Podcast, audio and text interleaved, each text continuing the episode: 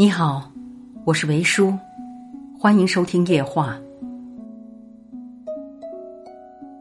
知乎上有一个提问：我读过的书，后来大部分都忘记了，那读书的意义是什么？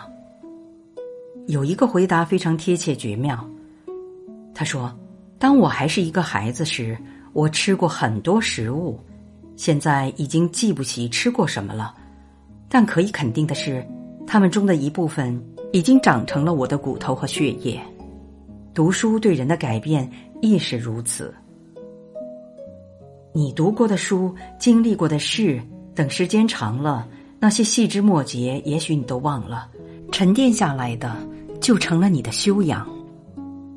读过的书不一定都记得住，但会存在心里，不知不觉的就改变了你的人生。也许你不会记得你看过的书，但他们会丰富你的灵魂。你的气质里藏着你读过的书、走过的路和爱过的人。你读过的书终将成为你的气质和风骨。